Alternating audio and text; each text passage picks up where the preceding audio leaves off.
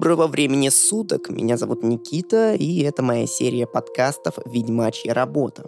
С каждым подкастом мы все ближе к финалу, поэтому, если вы только подключились, имеет смысл прослушать предыдущие подкасты из этой серии. Так или иначе, приятного прослушивания.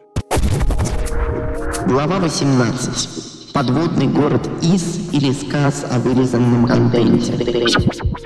В этой главе на самом деле нам осталось сделать не так много.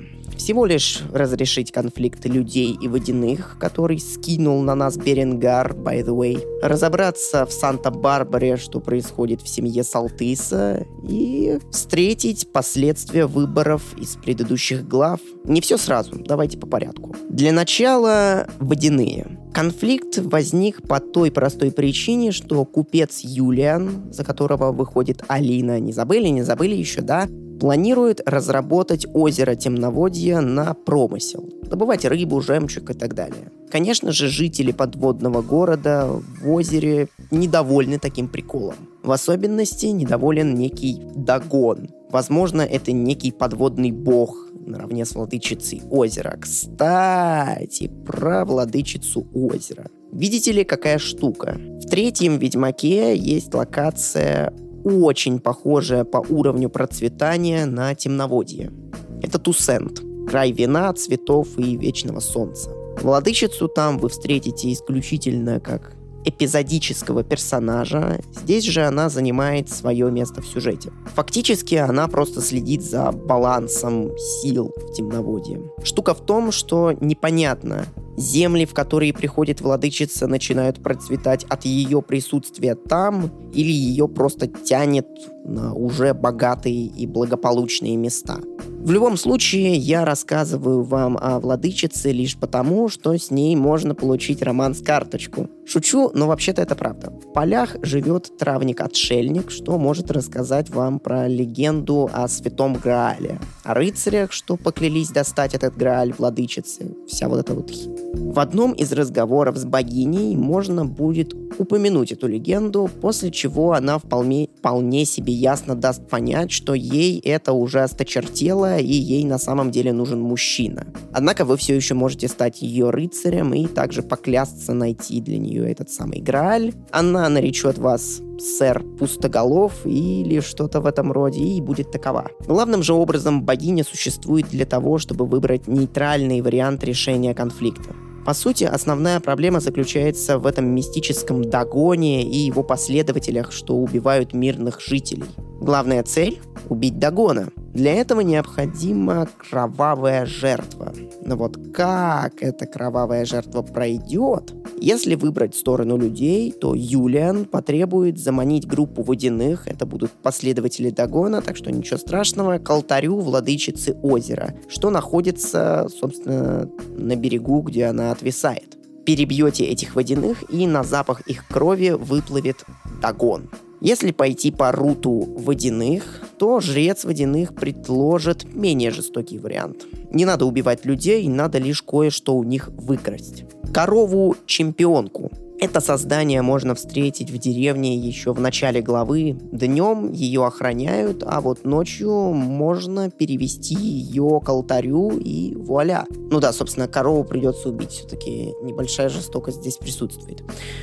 Однако здесь же присутствует еще и загвоздка. Получается, что подходит, в принципе, любая кровь. То есть Геральт может заманить к алтарю Виверну или еще какое страховидло, что тусуется вообще-то прямо под боком, прямо здесь у алтаря. И эта кровь тоже может подойти. Но он не может так сделать, потому что разрабы не прописали такую возможность. Потому что им нужно было искусственно натянуть конфликт на глобус. Странно.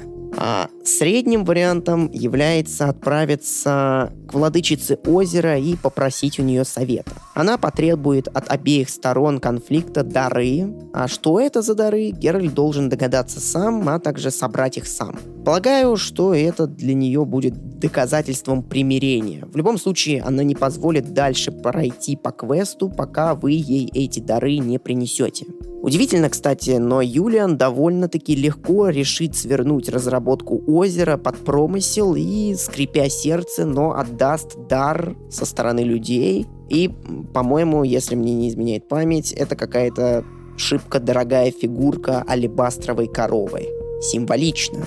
Так или иначе, когда вы донесете богине дары, она даст Геральту каплю своей крови, с помощью которой вы призовете Дагона. Стоит сказать, что катсценка, которая проигрывается при этом, это одна из самых красивых катсценок в данной игре вообще. Однако сам босс-файт до изнеможения скучный. Дагон просто ходит по арене, а вы колупаете его прислужников, с каждой смертью одного из которых Дагон, очевидно, теряет часть своей силы скучно. По завершению квеста вы получите разную награду в зависимости от того, на чью сторону вы встали. От Юлиана вы получите драгоценный камень на продажу, от жреца водяных какой-то стальной меч, а от владычицы озера очередной серебряный талант которых у вас к этому моменту уже и так много. Она преподносит это как я немножечко излечу твою амнезию, ты что-то вспомнишь, и по идее это мог бы быть какой-нибудь интересный сюжетный момент, эксклюзивный именно для варианта, если вы помогаете владычице озера, вы узнаете что-нибудь о Геральте, о его прошлом, но нет, это просто минорная геймплейная.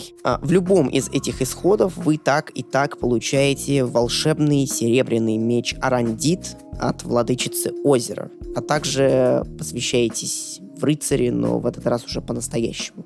И все, на этом конфликт исчерпан. Вам не кажется, что это как-то мелко, что чего-то здесь не хватает, как будто из игры что-то вырезали. Мне вот кажется, например, скорее всего вырезали подводный город Ис. Я предполагаю, что туда по задумке можно было бы попасть и исследовать собственно, лагерь водяных. Потому что то, что мы имеем сейчас, это проработанная ветка людей и вообще никакущая непроработанная ветка водяных. У людей есть деревня, у них есть корова, которой они гордятся и за которую стоят горой. А с местными жителями можно пообщаться, ими можно проникнуться. Их сторона конфликта более-менее раскрыта. Ты понимаешь, зачем им нужно лезть в озеро, что им не нравится, что они недолюбливают водяных. Да, и так понятно, что водяным не очень приятно, что в их дом лезут какие-то людишки и добывать у них жемчуг, но тем не менее. У водяных же есть только жрец.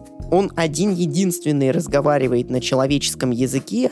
Да, с ним очень интересно болтать, но этого недостаточно. Хочется чего-то большего, и учитывая, что локация четвертой главы, наверное, самая большая локация в игре, у разрабов реально были на нее большие планы, но, похоже, не хватило ресурсов. Печально. Ведь и моральная сторона квеста хромает. По сути, не имеет значения, какую сторону конфликта ты выбираешь. Каждый в конце концов получает то, что захочет, и никакая из сторон ничем особо не жертвует. Если к ней примкнуть, никто, по сути, не остается обделенным или обиженным. Даже владычица озера остается довольно проделанной работой в любом из исходов квеста, но, как вы уже поняли, у квеста, по сути, один исход. Мне лично этого недостаточно. Я хочу сложную моральную дилемму. Я хочу, чтобы была возможность возненавидеть одну из сторон. Либо людей, либо водяных. Я хочу, чтобы вариант выбора одной фракции неминуемо вел к серьезным последствиям в отношениях с другой. Чтобы вариант остаться нейтральным действительно требовал определенного терпения и сдержанности. Чтобы его хотелось выбрать в последнюю очередь. Сам я сомневаюсь, что CD Projekt Red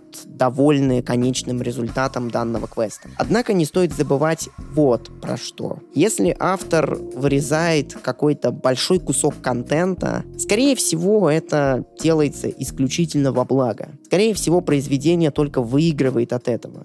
Никто в здравом уме не будет губить часы проделанной работы, если по итогу от этого станет только хуже. Печально, конечно, что этот квест на поверку оказался довольно слабеньким, но... Но у нас с вами есть еще один, можно сказать, достаточно интересный квест со свадьбой, о котором мы узнаем в следующий раз. Подписывайтесь на нас в SoundCloud, подписывайтесь на нас в Телеграме, подписывайтесь на нас в Ютубе. А распространяйте наш контент, ставьте лайки и Услышимся в следующий раз. Пока-пока.